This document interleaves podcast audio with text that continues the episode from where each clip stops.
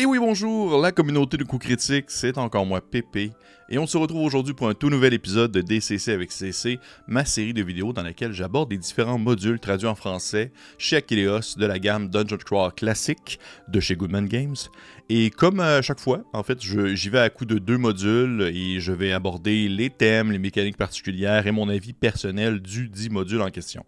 Aujourd'hui, les deux modules sur lesquels nous allons nous pencher, il y a Le Rouge vous va si bien, Brendoline, une aventure de niveau 0 par Stephen Newton, et également en fait, c'est euh, la tour de la perle noire, une aventure euh, de niveau 1 par M. Allistro. Ces deux modules particuliers euh, aujourd'hui et vous allez comprendre pourquoi, parce que les deux sortent, si on veut, de la ligne habituelle de DCC pour aller plus dans des sous-catégories, parce que oui, il n'y a pas que les aventures normales, il y a des sous-catégories dans Dungeon Crawl Classic, et il s'agissait en fait des deux premiers modules de ces sous-catégories-là qui ont été traduits en français.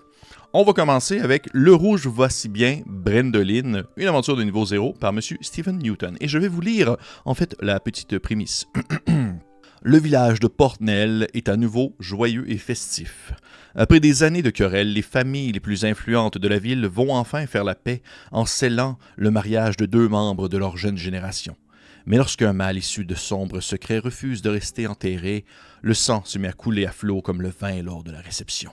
Les gens risquent de parler de ce mariage pendant encore longtemps. Ah, là, on tombe dans un sujet qui concilie deux passions très chères à mon cœur, Dungeon Crawl classique, bien sûr, et l'horreur. Parce que oui, Le Rouge vous va si bien, c'est le premier scénario de DCC, traduit en français, qui fait partie de la sous-gamme horreur. Cette série d'aventures ajoute une touche de terreur au jeu de rôle Dungeon Crawl classique.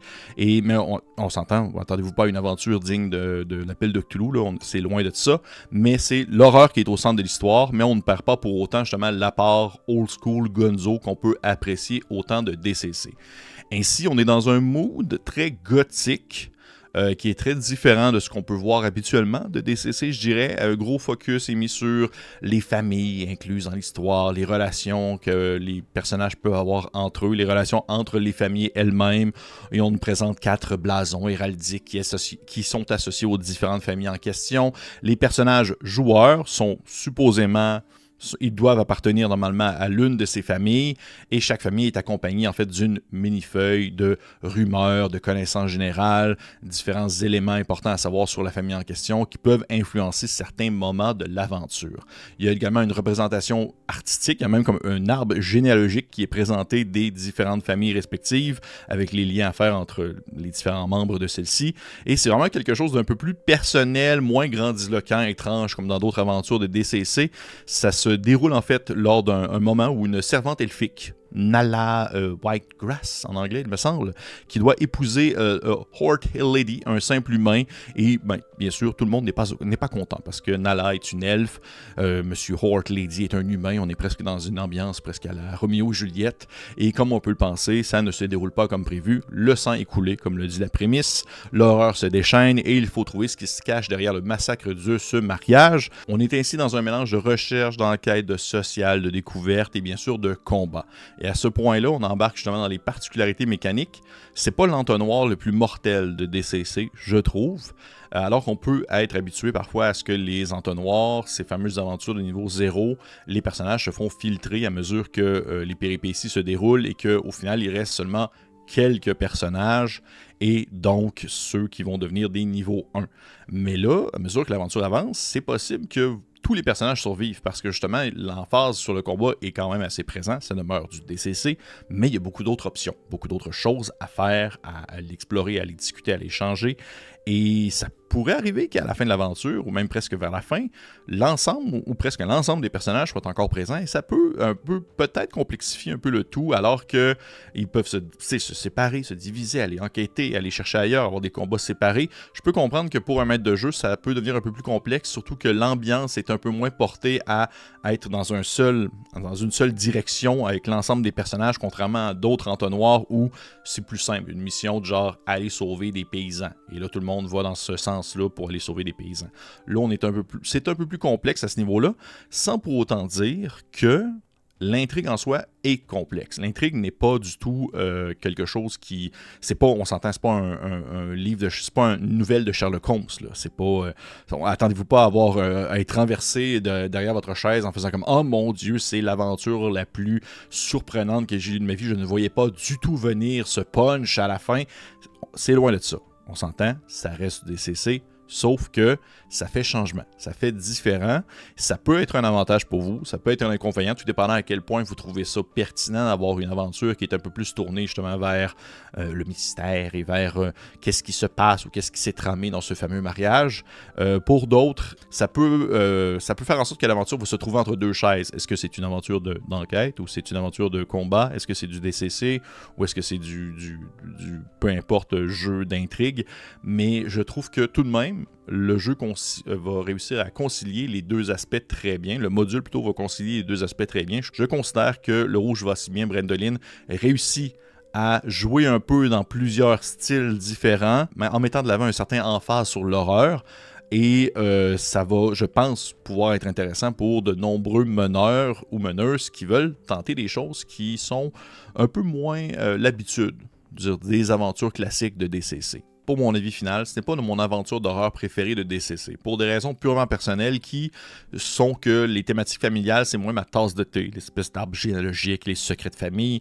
Toutefois, ça demeure une excellente occasion pour faire tester le jeu à des gens qui sont peut-être intéressés par ce genre de sujet, c'est-à-dire justement les intrigues familiales, quelque chose d'un peu plus gothique, mais qui n'avaient pas encore trouvé le bon module de DCC pour se lancer. Il y a un endroit à explorer, il y a euh, qui relativement assez complet. Il y a une intrigue principale, il y a même une intrigue secondaire qui rajoute un peu plus de contexte à l'aventure. Il y a juste assez de défis, un peu de combat, de la recherche, de l'enquête. Je considère que c'est une bonne aventure d'introduction pour un entonnoir. faut être prêt à assimiler un peu plus de contexte que d'autres modules, alors que certains modules sont très euh, clés en main ou du moins très simplifiés pour nous offrir une expérience euh, rythmée et assez frénétique. Là, il y a un peu plus de, chair à aller chercher, un peu plus de, sujets et de personnages à prendre en considération. On est très loin du euh, Gonzo Science Fantasy aussi. Au fond, c'est un peu ça que je veux dire, c'est que ce n'est pas du DCC classique, mais je trouve que c'est du très bon DCC horrifique. Pour vrai, le simple fait de, pouvoir et d'avoir eu la capacité de mélanger horreur médiévale fantastique, exploration de donjons et enquête, et que le tout se tienne ensemble sans pour autant être indigeste, je trouve que c'est une réussite en soi. Donc oui, Le Rouge va si bien, Brendoline, une aventure de niveau 0 de Stephen Newton, euh, ça demeure une aventure très intéressante, même si, personnellement, je jetterai mon dévolu sur d'autres aventures d'horreur qui n'ont pas encore été traduites en français malheureusement, mais qui devraient l'être, j'en suis persuadé, éventuellement. Sautons ainsi dans notre second module de cette vidéo, c'est-à-dire leur série numéro 00, La Tour de la Perle Noire, une aventure de niveau 1 par M. Alistro. Alistro que j'en ai amplement souvent parlé, il a fait des, plusieurs modules mémorables, et on lit ainsi la prémisse. Une fois par décennie, la marée de l'océan empyréen reflue suffisamment pour révéler le sommet d'une mystérieuse tour sous-marine. Il s'agissait jadis du bastion occulte de Zersrekan l'Ancien, le plus malveillant magicien à avoir jamais arpenté le monde connu. Aujourd'hui, la tour n'est plus que la dernière demeure de la légendaire Perle Noire, une relique capable de sceller le sort de quiconque ose s'en emparer. Ce soir, la lune mange le ciel et la marée a commencé à refluer. Les aventuriers n'ont que huit courtes heures pour explorer la tour avant le retour des eaux noires. Là, ils pourront mettre la main sur la perle noire à condition de survivre à sa malédiction. Une autre aventure euh, particulière, un autre module qui sort du lot, alors que Brendoline était quelque chose qui était très horrifique, eh bien, euh, l'aventure de la, la, tour de la perle noire est une aventure dite de module. Donc, module de convention. C'est-à-dire, c'est une aventure un peu plus courte, plus directe, Parfait pour initier des gens dans un temps plus serré. L'ambiance est ainsi plus classique. C'est du DCC plus modéré, un peu moins gonzo également, même si on ressent bien la saveur digne de DCC. La tour de la perle noire est gardée par des pirates et une fois à l'intérieur, les personnages vont y découvrir plusieurs choses, dont un énorme registre entouré de multiples bougies. Et dans le registre en question, eh bien, il y a le nom de chaque héros du monde. Chaque bougie représente la force vitale d'un héros précis et éteindre une bougie tue l'héros en question. Inversement, Si un personnage joueur loyal meurt au courant de la partie, eh bien, il peut être ressuscité si on rallume sa bougie, à condition bien sûr de savoir laquelle des bougies est associée à ce personnage. Et juste ça, je trouve que c'est très, très, très DCC. Ça apporte une question morale, ça apporte une question de si les personnages ont différents alignements, qu'est-ce qu'ils vont faire. Juste ça, c'est délicieux. Et pourtant, ce n'est qu'une seule salle. Alors que le reste de l'aventure, on peut trouver un portail, euh, il faut trouver une clé magique, il y a des, justement des pirates, des gardiens qui ne sont pas affiliés aux pirates, donc, donc deux factions que vous pouvez rencontrer qui sont indépendantes l'une de l'autre à l'intérieur même de la tour en question. Il y a des éléments qui sont très DCC-esque, mais ça ne va pas non plus révolutionner le genre en termes de thématique. Ça va rester très classique, très on avance, on fait l'aventure. Si, si les personnages réussissent à, prendre la perle en question, eh bien, la tour va s'inonder. Ils doivent réussir à partir rapidement. Ça va mettre fin à l'aventure. Les pirates vont courir dans tous les sens. Mais une fois que les pirates sont passés, eh bien, il y a d'autres, euh, on va dire, dangers, des, espèces de golems, des bizarreries, d'autres créatures. Euh, euh, particulières que les joueurs vont devoir mettre hors d'état de nuire. Mais somme toute, outre ces quelques petits éléments-là qui vont sortir du lot et qui vont vous faire faire, euh, on va dire, cligner des yeux en vous, en vous faisant marmonner. Ah ouais, c'est DCC. Eh bien, ça demeure une aventure très typique. Côté mécanique, c'est une aventure justement, comme je le mentionne, linéaire. C'est correct. Ça va d'un point A à un point B à un point C et on suit un chemin assez, régulier pour atteindre la finalité d'histoire. Il y a une arche de téléportation à un certain point dans l'aventure et c'est un peu la croisée des chemins qui représente ces nombreuses possibilités et de choix où les personnages peuvent se lancer d'un côté ou un autre, mais au final, il y a juste on va dire, un bon passage à prendre. Vous devez faire fonctionner l'arche en question pour atteindre l'emplacement final, l'endroit où se trouve la perle. Puisque c'est un module de convention, c'est conseillé et je trouve que c'est intéressant d'avoir un groupe bien équilibré, donc un voleur, un guerrier, un prêtre, afin que chaque classe de personnages puisse avoir l'occasion de briller et de résoudre une, une situation précise. C'est vraiment très cool pour les gens qui veulent découvrir des CC, qui n'ont jamais joué du tout. Mécaniquement, c'est assez simple, c'est du niveau 1, c'est pas trop mortel, sauf qu'il y a quand même une rencontre assez spécifique. Et là, c'est là que je, le point où je mentionne qu'il y a quelques éléments clés dans l'aventure qui vont faire vibrer des CC.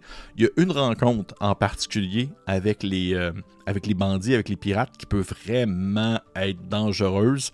Et il faut, il, faut, il faut faire preuve beaucoup de stratégie. Et ça peut être un des moments les plus mémorables. J'ai fait jouer l'aventure, je pense, à quatre reprises maintenant.